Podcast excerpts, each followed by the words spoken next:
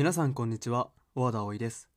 この番組では岐阜をメインにアントレプレナーシップを持つ学生と話したりそれを支えるいろいろな方々をゲストにお迎えしていきます。第1回はゲストに岐阜大学企業部の部長を務める長谷川翼くんをお迎えします。それではお聞きください。最初に自己紹介お願いします。はい。学部学年名前。はい、はい、わかりました。えっと、岐阜大学地域科学部3年の長谷川翼です。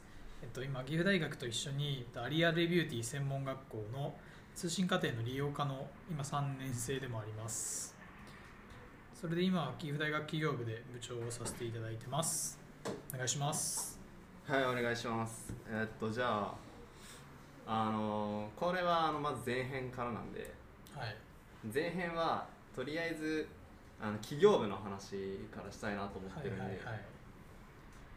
えーっと企業部はまあそうですね企業部はどういう団体なのかっていうところからまずちょっと紹介してもらえればなと思います、あーありがとうございます。結構聞かれるんですよね。企業部って何みたいな。何やってんのみたいな。はいはいはい言われるんですけど何やってるかと言われるとあんまやってないんですけど 簡単に概要簡単に概要を説明するとそうですね。岐阜大学企業部は、えー2020年の4月1日に東海地域初の大学公認団体として発足した部です。で私たちの部の目的は地域課題社会課題解決のための事業創出を担う起業家精神を持つ人材の輩出。そのために挑戦する学生がそれぞれの経験知見をお互いに共有し刺激し合うことで成長を促すコミュニティとしての役割を果たしていきたいっていうような団体になってます。でうちの企業部のコンセプトとしては自由度を持ったプラットフォームで個人の目標にむ目標達成に向けて助け合うとともに得られた経験を還元して学生同士がシナジーを生み出す環境づくりっていうものを目標にしてます。はいありがとうございます。あのねあのしっかり台本用意してもらって。いやいやいや頭に入ってますから完璧に。はい。えっと起業部って今何人？俺も参加してるけど起業部って大体何人ぐらいだそうですね。であのスラックには結構いて40人弱ぐらいいるんですけどあ確かに。なんかそそれで見ると部員数正確に測るのが難しくてでうん。一応、えー、と今年度の部費払った人数っていうのが、えー19人になってるのではいはいはいだから顧問の先生生とか入れて大体20人ちょっとぐらいはいはいはいの母体にはなってきたかなっていうような感じですね。うん。なるほどね。あ結構いるね。そう考えると結構いるんです結構いるね。はい。なんか普段の最近の活動で会ってる人が割と数人に限定されるものだから意外となんかそうでもないかなとか思うけど。うん。やっぱりそのなんか起業したいみたいなそういう考えてる子は結構いると思うんだけど、うん。その熱量がどんだけ続くかうん。結局やっぱり普通に大学生やってると周りの友達とかそういう子はあんまいないと思うしはい。普通になんかねスポーツとかやってた方が絶対楽しいは楽しいだろうからね。まあそういう確かに。部分で、まあいかに自分の将来のことを見据えてうん。長期的な視野で持って活動できるかっていうと、まあ、大学生には難しい部分も結構あるかなとは思いますね。なるほどね。はいああなるほど。え企業部さなんかもうなんかこれこのポッドキャストで話すのは割となんかもう結構その企業部をでの活動を結構長くやってる人はい、のそのなんか実情みたいなのもいろいろと話せたらいいかなと思ってるんであのなんかもうきもうこれが今回のその前半のテーマになると思ってるんだけど企業部のこうここが良かったとか、まあ、メリット的なところ利点とあとまあ ここはまあちょっと考えようがあるなとか組織としてまあ問題があるよねみたいなところをちょっと上げつつうん。まあ考えていきましょうっていうはいはいはい。話ですね。そうですね。まず僕は去年の、えー去年じゃない2020年の9月ぐらいに入部して、だから1年半ぐらいやらせてもらってるんですけど、まあ、立ち上げメンバーではないからその辺の内情はあんまりは知らないんだけど、うん。まあ、僕が入った時でもう平均参加人数45人みたいな。はいはいでなんか僕が行った時はもう一人体験の子とかいて、はい。7人ぐらい78人ぐらいいてすげえ盛り上がっててはいはいたのはすごい覚えててもともとなんか、まあ僕は実家が家業やってて、うんまあ、なんかそのまま後継ぐのも面白くないから自分で何かやりてえって思ってずっと大学生活を送ってて、うん。で2年の時になんか母親から新聞の写真が送られてきて、うん。はい企業部がこうデカデカと新聞載ってたやつがへそう送られてきて えこはい。んなんあんの？と思って。はいそれがなんか8月ぐらいの新聞で、でそのツイッター連絡したら9月の頭に活動あるんで来てくださいみたいな、うん。で Zoom で参加してもう変なやついっぱいおると思ってはい。は い参加したのがきっかけなんだけどで今4月から僕が部長受けてまあもう約1年ぐらいやってますけどはいはい。良かったこと、まあ、すごいなんだろうなんか変なやつといっぱい知り合え まあ確かに。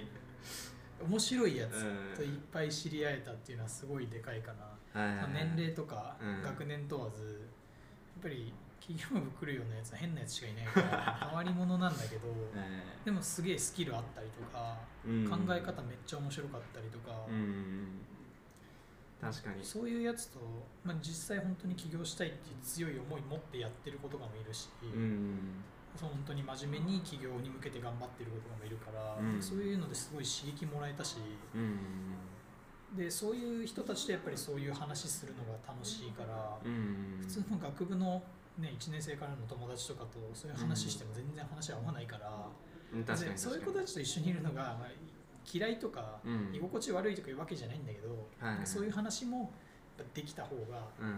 俺は楽しいし、うん。っていうのを思ってたからそういう意味ではそういうことを話できるうん。人たちが周りにいてくれるっていうのはマジでいい環境に身を置けたなと思って。いますね。確かに、うん、いや俺もその 企業部にいるメリットはやっぱそこだなと思ってて、特にそのあのとんがりのアイデアピッチの時とかは特にそうだったなって思っててなんかいろんな人たちの意見がブラッシュアップの中であのいろいろな意見が飛び交ってお互いを高め合ったからこそいい結果をもらえるみたいなとかまあそういう感じで、刺激の試合は結構すごくいいなとは思ってますね。いやでもなんか部長やってる間に1個ねなんか結果出せたから、あーそれはすい。ごい良かったと思うし、うんなんか一つ部の形が見えたかなっていうような思いがすごいありますね。うん。逆にまあなんか課題というか、はい。難しかったなって思う部分は、うん。組織運営の部分かなと思っててうん。もともとなんかいろんな人に、まあ、役というか、うん役割与えていろいろ活動活躍してほしいなと思って、うん。なんか、ね、運営部門とか広報部門みたいなの設けてやろうとしてたんだけど、うん。その、まあ、学生だからうん。どこまでこう、ね、勉強が本分だからどこまでこう企業部のためにうん。時間とか労力使ってくれるかっていうの問題で、うん。まあお願いしたけど離れちゃった子とかもいるし、うん。そういう意味でこのなんていうの波があるはい。まあ所詮部活だし言っても強制できないしうん、そうだね。お金にもならないから、うん。どこまでそのメリットを向こうに与えられるかうん。っていうような部分においてはすげえ難しいなと思って、確かに。その組織運営はやっぱ難しかったけど結構勉強にはなったうん。ふうにやったらこの人動いてくれるのかなとか思いながら、うん。いろいろ考えることはできたかなと思ってて、うん。でもっと俺が部長の間に人数は増やしたかったなっていう思いはあったけど、うん。はい。まあ思ったより伸びなかったっていう、ああ、なるほど。まあそれもまあその周知の仕方とかいろいろ課題はあるんだけど、うん。なんかまだまだ、ね、そういう人たちがマイノリティなのかなっていうのうん。を強く思いましたね。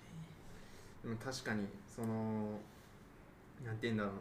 その企業部っていうなんかその組織が大学のそのサークルっていうシステムにものすごく合ってないなっていう気がしてる。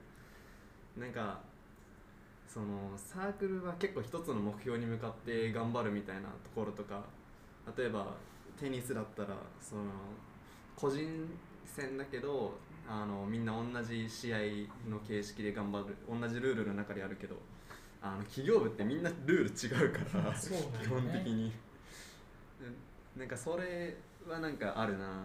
確かにそそう。うあの起業していく上でのなんかそういう型はあるけどフォーマットはあるけどあのそれぞれが戦う世界のルールは違うからな。間違いないうん。確かにその課題はある。そう部活だとね試合に勝つっていう至極単純なねうん。目標があるんだけどねないから。確かに。その中でやっぱりうん。モチベーション維持するっていうのが難しいとこではなるほどなるほど。はい。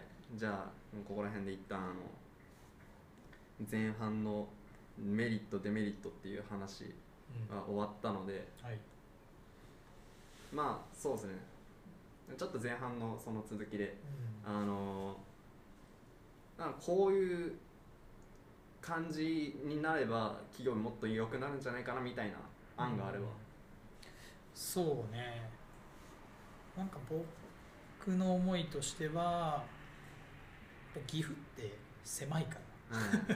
うん。世界が。うんめちゃめちゃ確狭いしその、まあ、企業とかスタートアップみたいなのがまだまだ弱いし、うん。そういう情報も全然ないし、それを支援してくれる環境もまだあんまり整ってないっていう部分がうん結構最近名古屋とかの行ったりとか、名古屋の人とかと話したりすると思っててっていう意味ではその、まあ、名古屋とかとの連携他大学とか他の団体との連携っていうのは、ま絶対必要になってくるかなとは思っていて、まあ、この前もコンテストとかで明大行った時うんうん。やっぱり全然違うなと思ったし。